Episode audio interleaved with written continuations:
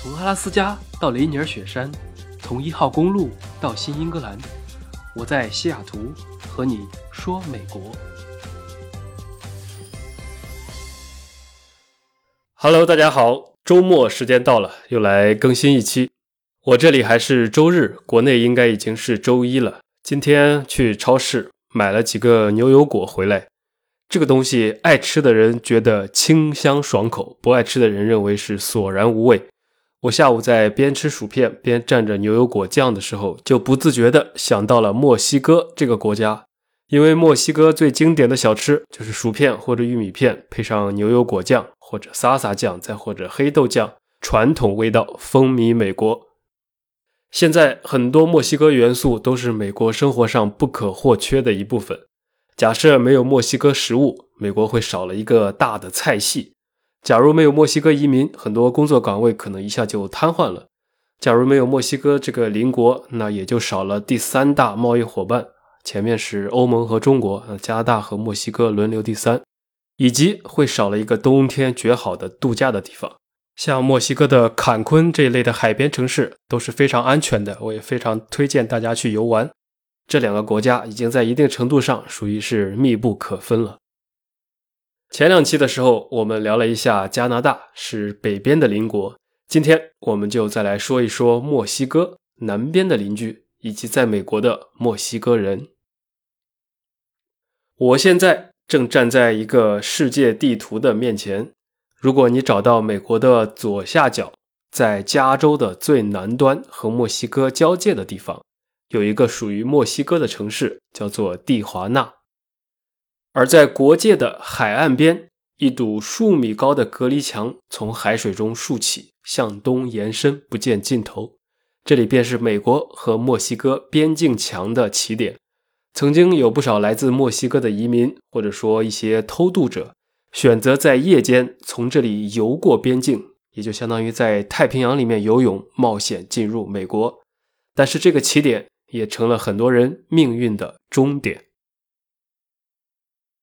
有句话来自墨西哥的某一位前总统，他们自我调侃说：“墨西哥离天堂很远，但是离美国很近。”正是由于这两国之间的贫富差距悬殊，这一百多年来，美墨边境上就一直上演着各种走走停停、分分合合和生生死死的故事。关于墨西哥和美国的恩怨情仇，我在十分钟讲完美国历史那两期里面已经聊过了，现在就不再多重复。在很早以前，这两个国家是基本不设防的。当时的美国为了自身的发展，需要鼓励移民，墨西哥人可以自由的北上。后来一战之后，大概就是上世纪二十年代之后，开始有了合法移民和非法移民之分，终结了自由移民时代。因此，墨西哥的非法移民潮应该是从那个时候开始的。随后，美国经济危机发生，然后罗斯福进行新政，复兴经济。大批的墨西哥移民这个时候开始涌入美国，这便是第一次墨西哥移民潮。第二次是四十年代到六十年代中期，美国因为西南地区本地劳动力供给不足，所以和很多国家签订了一些季节性的劳工计划，很多墨西哥人就抓住了这个机会到美国来淘金。但是呢，在当时这个情况下，申请签证的人数大大超过了需求量。所以很多移民就直接非法入境，当时被逮捕的非法人数远远多于合法的工人。例如，我查了一个数字，在五一到五五年间，这么五年，美国驱逐的非法移民大概就有一百八十多万，其中大部分都来自墨西哥。第三次浪潮就是六七十年代以后了，美国后来颁布了《外来移民与国际法修正案》。打开了亚洲移民和拉丁美洲移民进入美国的大门。在这种历史背景下，跟着合法移民进来的，自然也有大批的非法的、偷渡的。这就是大概的一个历史进程。有句话现在经常被提到，叫做“历史中的一颗尘埃落到特定人的头上，就是一座大山”。我们刚才是属于站在上帝视角，看着地图和时间轴来审视这么一种变迁。那如果回到人的视角，又是什么感觉呢？有个朋友和一个墨西哥小哥聊天，这个小哥说他的老家呢就住在一个屯儿，他是这个屯里土生土长的人，地方也不大，就在墨西哥北部一个靠近美国德州的小镇上。小到什么程度？一共就只有两万名居民，但其中在美国的务工者有一万人，整整百分之五十了。这个小镇从一九五零年代开始大量输出人力到美国，一直持续到今天。整个社区大规模移民美国的传统已经有三代人了。据说，在当地的年轻人里面，十个人有七八个人都前往美国务工，家家户户有美国亲戚。留在镇子里的居民大部分都是老弱病残，靠着在美国务工者寄回家汇款生活，所以是一个空巢城镇，年轻人群体严重的断层。其实这也很像国内的部分地区啊，只是国内有留守儿童问题。墨西哥移民过去都喜欢疯狂的把孩子生在那边，他们的主要目的地就是在美国南部各州。据统计，大概百分之五十会前往加州，百分之三十去到德州，剩下的百分之二十主要前往亚利桑那、科罗拉多、新墨西哥等等。这些地方其实在很早很早以前算是墨西哥的领土，移民也多，更适应一些。很少有人前往东海岸或者中西部。在老莫的心中，洛杉矶和达拉斯地位比纽约、华盛顿要高得多了。那这些在当地没读过大学的低学历非熟练劳工，在美国主要从事的就是类似于像卡车司机、餐饮业工人、水管工、电焊工、清洁工、建筑工、农业工人、搬运工，还有大量的修剪后院草坪的杂工等等这些工作。虽然以蓝领工作或者说体力劳动为主，但是收入还是会比在墨西哥做类似的工作要高得多。他们给各种雇主工作，但大部分日常生活的圈子还是都在墨西哥裔社区，在老墨区租房子或者购置房产，和墨西哥裔结婚。日常交流的大部分场合也都是说西班牙语，因为墨西哥它属于西裔区，属于当年西班牙的殖民地。很多在美国的墨西哥人的英语水平也就停留在最多能日常对话，甚至有不少人都不怎么会说。比如说，我上个月买了一个家具，搬运的就是两个墨西哥大哥，一个会说一点英语，一个就是纯粹不会了。还有我在某一期，应该是一家中餐馆五个打工人那期里面，后厨的墨西哥炒菜大叔也基本上不咋会英语，只会说西班牙语。这是很多墨西哥移民的常态。像那些读过大学的人呢，很多人移民之后会在美国选修第二个文凭，英语的熟练掌握程度也比较高，那融入美国社会的速度就要快得多了。在美国从事白领职业的也居多。那如果到了第二代，一般稍微努力上学的，基本上很快就融入了。很多二代墨西哥人跟美国人就没什么特别大的差别了。西裔在美国的社会中整体还是可以的。西裔就是西班牙裔，特指不光包括墨西哥人，还有很多中美洲、拉丁美洲，他们那些整个讲西班牙语系的人，在美国里面都被称为西裔。他们整体上来讲，在社会中可能比例占了百分之十左右，算是少数族裔里面还比较多的。对于那些不努力上学的或者比较懒的，很多人还是从事跟之前类似的工作。还有一些人就去社会上混了。大家都知道，墨西哥青少年犯罪也是很严重的。总之，各种各样的人在各自走着各自的路。他们呢，按照我的了解，一般都是通过三种方式来移民。第一个是通过亲戚团聚移民，老墨群体里面大家族很常见，一家子人只要能有一个人拿到绿卡，那七大姑八大姨都可以慢慢的排队走亲属渠道申请链式移民。再加上他们特别能生，如果你去美国吃那种自助餐，选到周末去，经常就可以看到一个墨西哥夫妇带着四五个孩子，这些孩子生下来都是美国人，然后父母即使是非法移民，时间长了也作为直系亲属，慢慢就合法了。还有那种幼年来到美国的，虽然是跟随父母非法过来的，但是经常会有一些类似于赦免之类的政策，尤其是对于儿童。拜登现在的新移民政策也有类似的东西，这是最普遍的移民方式。不夸张的来形容，在美墨边境上的任何一个墨西哥小镇，十个居民里面可能八个在美国都有亲戚。那第二种方式就是和美国籍的人，其实主要是和美国籍的墨西哥人结婚。那这样的话，通过婚姻也是可以拿到绿卡的，这个途径也极其常见。说实话，美国虽然是移民国家。但是跨种族结婚的还是很少数。普遍来说，还是可能更适应自己的文化和传统吧。所以你看，黑人和黑人结婚，白人和白人结婚，亚洲人和亚洲人结婚，墨西哥人和墨西哥人结婚，越南人和越南人结婚，这些都非常的常见。反正在我认识的人里面啊，老一代的还比较多，但是像年轻一代的和别的国家的人谈男女朋友的还是有的，但是结婚的其实不是很多。跨国家还好，但是跨族裔的话，相对还是比较少的，可能还是跟文化有关系。因此，墨西哥人主要还是在跟墨西哥人在结婚。第三种方式呢，就是在美国没有亲戚可以投靠的，也没有办法合法移民的，往往会选择偷渡的方式，因为他即使被边境警察逮捕，往往几天之内就会被遣返，也不会关太久，成本很低。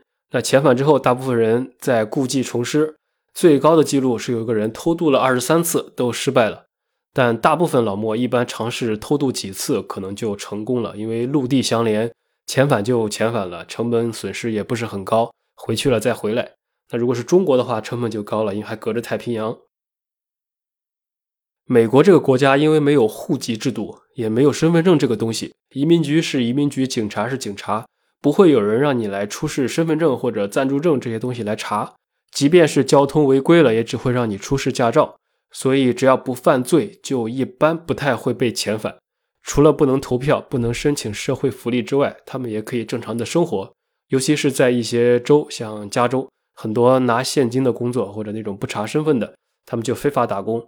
虽说比较容易被剥削，但是跟别的合法移民没有什么太大的区别，照样可以该吃吃、该喝喝、考考驾照。然后生了孩子之后，甚至很多人还去疯狂生、疯狂领福利，说不定哪天就全部都被赦免了。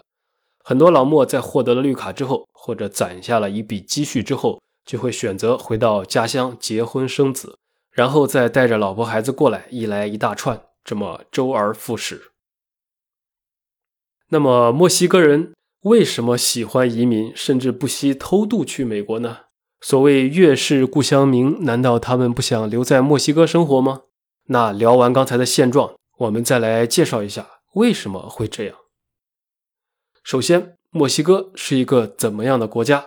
大家提到墨西哥都知道啊，这国家足球还可以，然后有一些玛雅文明，有一些旅游胜地，然后有些地方可能不太安全，大概就是这么一个概念。我们不讲整体，只挑三个字来说吧。首先，经济上一个字穷，有个真理叫做穷则思变。墨西哥其实也不算特别的穷，但是它跟它的邻居一比，还是有一点。墨西哥的人均 GDP 不到一万美元。相比于美国不到六分之一，也就是说，一个普通的墨西哥人，也就是说，一个普通的墨西哥人，他如果去到美国和生活在一墙之隔的墨西哥内，即使不考虑购买力或者别的因素，光收入就是有六倍之差。第二个原因呢，就是政治上也是一个字来形容，那就是乱。客观而言，很多拉美国家自身的治理都有一些问题啊。虽然美国和墨西哥做了几百年的邻居，但是属于是各自搞各自的体制。墨西哥历史上一般都是由无数军政府来独裁控制的。比如说，墨西哥革命制度党这个党，他们是从1929年起在墨西哥开始执政，连续执政了这么多年。这个制度党其实算是他们国内有钱人的权力工具，执政期间也没有干太多的好事情。虽说墨西哥不是什么发达国家，但是有一说一，这个国家本身条件是不差的，面积够大，两边靠海，并且还有石油资源，还处在一个交通要道上面。然而，在墨西哥革命制度党的执政下，该国不但没有富裕起来，反而越来越穷。到二十世纪末啊，全墨西哥有将近一亿多人，其中四千六百万人都生活在贫困线以下，其中两千七百万人是赤贫。赤贫是什么概念呢？像所谓脱贫，那就是能吃上面了。赤贫说白了就是吃饭都有问题。这还不算，因为穷也就罢了，穷是无所谓的。大家不患寡而患不均。在墨西哥，占全国人口百分之十的富人拥有了全国超过百分之八十多的财富。墨西哥最富有的三百个家族拥有全国百分之五十以上的财富。大家知道，世界首富呢，最近这些年来都是美国的科技大佬们，但是以前曾经长期都是墨西哥人。这说明什么？说明墨西哥的富人通过独裁统治，将国家财富全部都侵占了，以举国之力来塞自己的钱包，那肯定当然是非常的有钱了。这种情况下，就造成了墨西哥的国内非常混乱，各种腐败横行，甚至警匪一家，很多老百姓连最基本的人身安全都不能保证。例如像墨西哥，大家知道它毒品非常的发达，在多次扫毒行动中，有时候总统都得跳过警察，直接使用军队。这是因为很多警察和毒贩是一伙的，你直接去扫根本就没有任何的成果。但是后来呢，连军队也靠不住了，只能组建全新的特警用于扫毒。结果你猜发生什么？就是刚刚编组没多久，毒贩那边就开始出售特警的军官了，相当于买官鬻爵，安插自己人渗透进去。武警军队里面都有自己的派系，那结果就可想而知了。在这种情况下，社会缺乏管理。贫富差距越来越悬殊。那如果放到市场比较大的地方，老百姓一般生活的还可以，因为毕竟吃不到肉，还可以喝汤。但是墨西哥市场是有限的，如果资源又全被垄断了，加上社会上有暴力冲突，或者社会出现了严重的断层，就让很多老百姓不得不逃离。拉丁美洲不少国家都有这个问题，就像哥伦比亚人逃离毒贩，委内瑞拉人逃离吃不饱饭的马杜罗政府等等。我之前有段时间一起拼车上班的一个人，他就是哥伦比亚人啊。我曾经问过他，如果想去哥伦比亚旅游怎么样，他就只回了我三个字啊，不要去啊，说那里太乱了。像一个国家即使再乱，他们当地的赵家人生活是不会受任何影响的，反而可能会越来越好。但是普通老百姓就没办法了。于是刚才第一条是穷而思变，那这第二条就是乱则思变了。对于墨西哥人，在这种情况下往南去，可能还不如自己。往西去是太平洋，往东去要渡海到欧洲，那肯定不如去离自己最近的美国了。这就是第二个原因。第三个原因呢，也是一个字，可能不太恰当，但是起到一点点的作用。这个字就是懒。移民可以按照政策来，合法移民的途径很多，你可以通过奋斗合法的留下来。很多偷渡客的目的呢，其实就是想过上更好的生活，这本来就是非常朴素的愿望。无可厚非，但为什么非要用偷渡的方式，而不能用自己的劳动来获得？这个是一个值得讨论的话题。很多人是的确没有办法了。OK 呢，没有办法就创造办法也可以。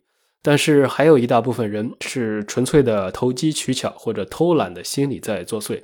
毕竟这种一步一个脚印的吸引力是远远不如搏一搏单车变摩托的。从骨子里来讲，墨西哥属于拉丁文化圈，他们的官方语言是西班牙语，天生的奔放、骄傲。虽然很多墨西哥人特别喜欢抱怨自己的国家，但是也是很爱国的。这个他们两个并不矛盾。相比于中国人的勤劳、有计划和守秩序，墨西哥人一般性格乐观，赚到一块钱就能花一块五。我不是在定义某一类人，而是说在文化环境上会影响一部分人比较容易懒惰，或者说贪图享乐，做事无计划。有时候呢，还跟他们的一些动荡的社会，包括文化的传承有关系，会导致一些年轻一点的人非常强横、凶悍而又抱团。同时，他们的家庭观念又很重，于是生活水平的巨大差异、治安环境的恶劣，不仅不利于成年人的生活，对于后代的成长也非常不利。这种情况下，很多墨西哥人就基于各种各样的原因，大举北上到了美国境内。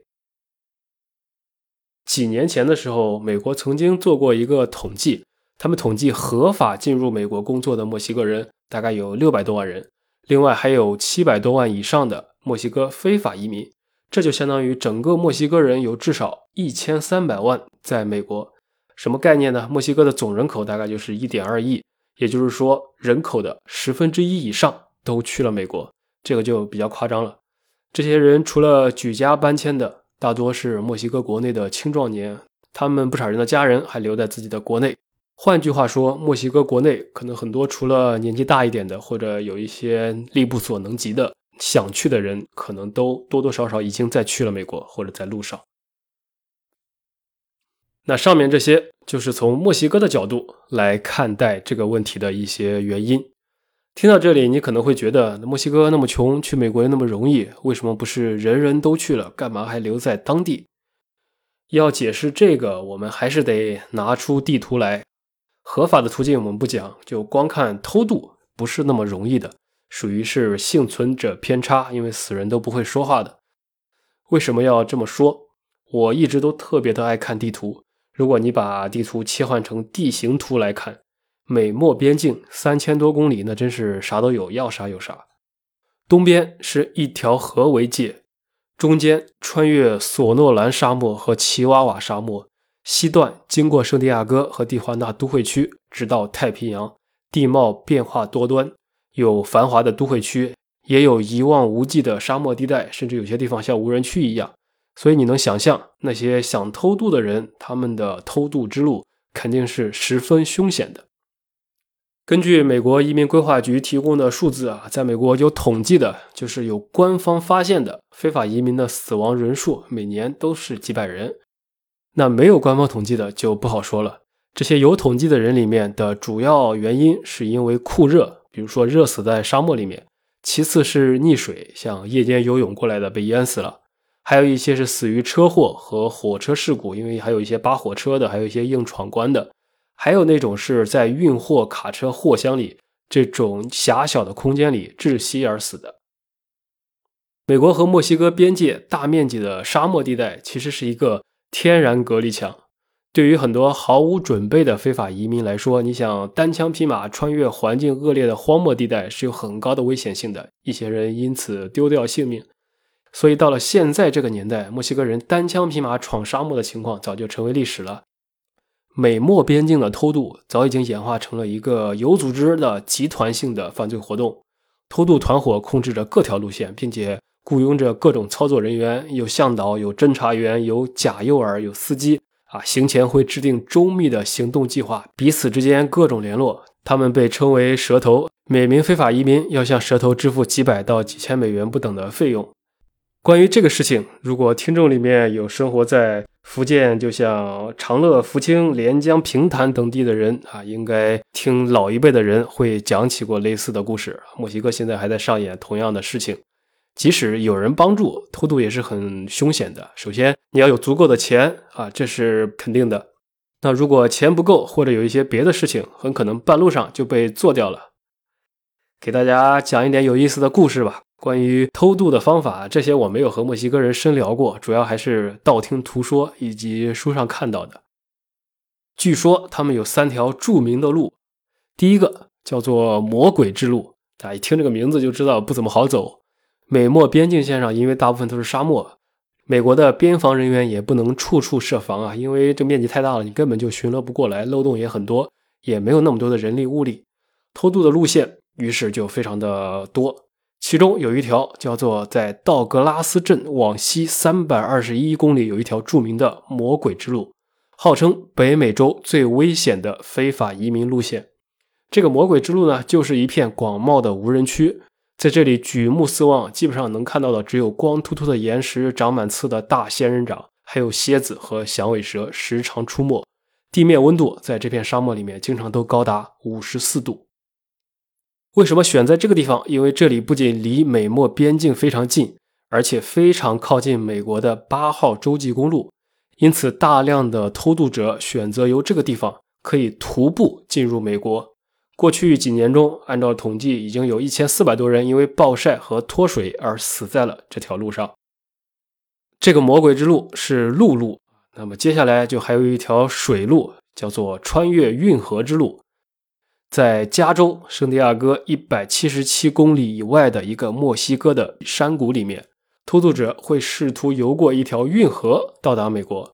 这条横跨美墨边境的运河宽不到二十三米。但是水流异常的湍急，有的偷渡者就是做一个简陋的救生筏，那很容易就翻入水中溺死；还有一些是因为绳子不够结实而丧命。此外，还有一些像别的，就像科罗拉多河、里奥格兰德河，也不知道淹死了多少偷渡客。这是水路。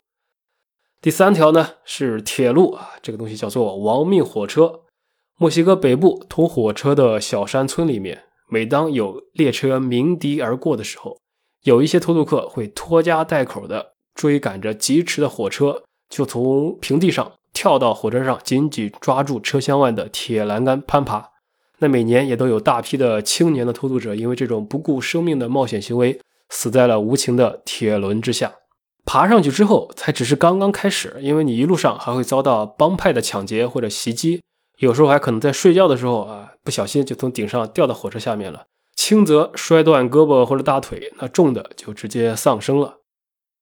除了这三条之外，还有一些奇奇怪怪、形形色色、非常有意思的方法，比如说非常直接、简单、粗暴的，就还可以翻越边境墙。很多墨西哥人会有组织的进行翻墙偷渡，并且使用各种工具破坏围墙。很多情况下，墨西哥的边境警察也会故意纵容同胞偷渡到美国的行为，甚至提供一些便利。比如说，你给他递两条华子，可能他就视而不见了。但是美国的边境警察他不会视而不见的，会抓到偷渡者之后就会关几天遣返回去。还有一些人，他即使没有被抓住，但是你知道那个边境墙啊，就像特朗普之前制定的标准是高达九点一米的，也就是说，就算你爬上去了，也没有被发现，说不定脚下一滑，九米掉下来也就摔死了。这是直接翻墙的后果。再有一些就更加的奇幻了，什么挖地道这些事情也是非常的多。大家知道墨西哥的贩毒是很厉害的，美墨边境的偷渡，在很多集团性的犯罪活动里面，就不光是偷渡者去美国非法打工这么容易，有些贩毒集团就是借着这个途径啊，人肉运过去。之前美国边防局就发现过两条大概两百三十多尺啊，宽四尺的这种地下通道。从墨西哥的边界的一个住宅家里面，从地下就开始打洞，相当于打打打，一直通到了加州境内，直接从地下就钻过去了。虽然他们没有摸金校尉，也没有搬山道士，但是基本上是发丘中良将的水平了。近些年来，通过挖掘地道偷渡，已经成为了墨西哥人去美国的重要渠道，比盗墓还厉害。很多地道做工精良，甚至是专业施工队来制作的。再然后还有一些更加奇怪的，有时候看起来都很搞笑的事情，就是那种伪装偷渡。像有些蛇头会把偷渡车辆直接就装成边防巡逻车，然后偷渡的人藏在车里面。一些偷渡者还会打扮成墨西哥或者是打扮成美国的警察，大摇大摆的进去啊，这种没被发现的也有。还有一些偷渡者就经常的藏匿在像后备箱里啊。啊，有些人更搞笑，我在网上看到了一个图，就是一个人把自己装成了一个座椅。大家知道，这个汽车的那个靠背那个座椅啊，是一个比如说 L 型的啊，这个人就把整个把自己缝进了那个座椅里面，还有藏在车的底盘下面挂着趴着的啊，反正只有你想不到，没有他们做不到的。随便一个拉出来拍个电影，肯定都应该挺好看的。截止到现在，整个美国按照官方统计，非法移民一共一千多万，占了人口的百分之三点几了。当然，更多的是无法统计的数字，每年也在源源不断的流入。那主要渠道其实就是美国与墨西哥接壤的边境地区。反正这类的故事很多啊，笑话很多，传说也很多。大量的墨西哥人他们来到美国之后呢，其实也都成为了普普通通的老百姓。他们大部分人也都没有什么恶意，就是想来过一点日子，过着自己的生活。墨西哥裔作为美国少数族裔的一大群体。现状大概是什么样子的呢？我也说一点我的观察和我平时的一些感受。美国这个国家是一个市政、家政服务业非常发达的国家，大家去看他们第三产业的占比就知道，这些服务业相对来讲，如果跟全世界的范围去对比的话，算是工资比较高的，工作岗位也多。但是很多美国人其实并不愿意来干这些事情，就像擦高楼的玻璃啊、护理老年人啊、保姆啊、家庭保健的、整理下水道的、修理花园的啊一些建筑行业等等，这些在美国人看来是比较脏累的活，在很多偷渡客的墨西哥人眼里却是求之不得的好工作。这些人呢，在美国就会从事相对收入会低一些的服务业。以前的时候，大家说美国有五万多家中餐馆，号称有一百万福建人垄断了这个行业。那后厨里面负责端盘子、洗碗的很多也都是各种途径过来的人。那随着这些年中国经济的发展，很多中国人也都看不上这个工作了，因此一大部分都由墨西哥人来接手了。大家平时看美国的新闻，经常也都有啊失业率数据啊、非农人口就业数据啊等等。这里的失业其实绝大多数指的还是偏中产阶级。因为你只要愿意做脏苦累的活，其实没有那么多的失业。所以，美国对于很多墨西哥人来说，是一个一定程度上改变他们命运的地方。于是，在普遍印象上，包括我对墨西哥人最初的印象，也都是特别的勤劳能干啊，脏活累活什么都可以做，一天工作十一个小时也不嫌累。他们就承包了我们日常生活中的像刷盘子啊、洗车、后厨打杂、捡草坪啊、收银、建筑工地搬东西啊等等。当然也包括贩卖毒品、小偷小摸和从事一些色情暴力活动等等都有。确实有相当大部分的墨西哥非法移民都是吃苦耐劳，并且也愿意干着一个小时只有几美元、十来美元左右的工资。这是很多人的固有的刻板印象。但是这个呢，也并不能代表当今墨西哥裔美国人的全貌，因为今天来讲，庞大的美籍墨西哥人群体成分是十分复杂的。很多墨西哥后裔在美国的体育界或者说娱乐领域的成就，其实都还很不错的。还有一些普通的劳动人民虽然多，但是西裔的明星也很多。整个西裔或者说拉丁裔在美国社会中的角色非常的丰富。虽然整体上来讲啊，关于墨西哥裔的整体社会地位。在美国仍然不算特别的高，但是从社会融入的角度上来讲，我觉得他们在一定程度上甚至做的比亚裔更加的出色。他们自己文化的占比，他们发出的声音其实都还挺大的。这是他们这个群体目前在美国的一些现状和印象。好啊，刚才这么多说的一大堆，说的都是墨西哥的自己的原因。大部分的事情啊，其实我们如果退一步来讲。都是一个巴掌拍不响的。除了他们自己的原因之外，美国也有自己的问题。像整个美国对待偷渡者的政策，基本上也是经常的变，并且整体上来说是比较不严厉的。尤其是奥巴马连任之后，承诺要大赦偷渡者，给予合法身份之后，这整个偷渡就井喷式的增长。随着后来特朗普的政策出台，会严格一些，并且遣返之后，以后你再想合法的去美国，基本上就不太可能获得签证了。那现在拜登上台之后呢，肯定又会相对放松一些关于非法移民的政策。从深入的来讲，民主党和共和党他们两个分别竞争、分别轮流执政，为了争取这部分人的选票，自然都在调整各自的政策。很多看似不相关的东西，其实都是背后的政治力量在博弈。此外呢，关于偷渡者打黑工的情况，由于美国各个州的法律也是各行其政的，是非常复杂的法律体系。就算每年有近百万的偷渡者黑在美国打工，那大城市里面也都有一套专门的东西，比如说有专门雇佣黑工的中介。各地法律不一样，也管不过来。美国的政客们为了获得失业工人的选票，肯定要求遣返和打击非法移民。但是很多老百姓和雇主们却喜欢用这些非法移民，所以解决这个问题绝不是单一的经济问题，也不是单一的政治问题。上面这些。再加上如今比较泛滥的政治正确，像移民啊、难民啊，这些都是可以大做文章的东西。于是很多时候，从政府的层面也是睁一只眼闭一只眼了。只要你不犯罪，那么容忍度是相对比较高的。最后的最后，如果我们从资本的本质来看，资本都是逐利的。那在这种情况下，美国的经济越发达，对劳动力的需求就越高。然而，墨西哥经济萧条所带来的失业压力，还有他们社会的问题，也迫使他们北上美国寻求更合适自己的生活条件。两国之间的差距越大，就越会带来非法移民的发展。最终，很多墨西哥人他们在申请合法移民无望的情况下，才会这么不惜一切代价走上了非法移民的道路。如果真的要讨论到深层的原因，大家可以看到这些年来，美国无论是哪一项移民政策。只要赋予一部分人额外的权利，就必然会损害另一批人，也都没有能彻底的解决墨西哥非法移民的问题，反而吸引了更大的非法移民潮，而且未来可能还会继续上升。具体怎么解决，这个就不在我们今天的讨论范围之内了，也说不清楚。总之呢，这个事情说白了属于个人选择。如果你爱一个人，可以把他送到美国。如果你恨一个人，也可以把他送到美国。现在的世界是越来越小，视角可以越来越大。很多人都忙于披星戴月的奔波，可能也早已分不清到底哪里是故乡，哪里是他乡。反正去不了的地方都叫做远方。好了，感谢收听本期的节目，喜欢记得评论转发。我是戴老板，我们下期。再见。